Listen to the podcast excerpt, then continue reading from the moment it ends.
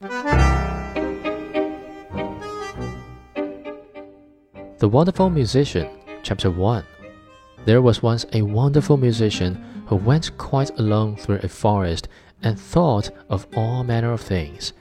And when nothing was left for him to think about, he said to himself, Time is beginning to pass heavily with me here in the forest. I will fetch hither a good companion for myself.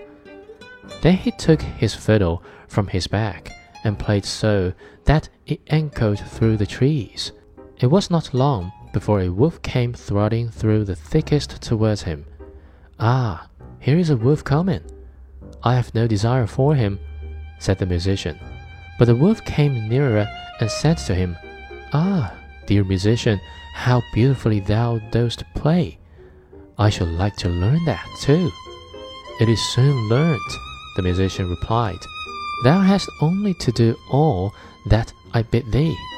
O musician, said the wolf, I will obey thee as a scholar obeys his master. The musician bade him follow, and when they had gone part of the way together, they came to an old oak tree which was hollow inside, and cleft in the middle.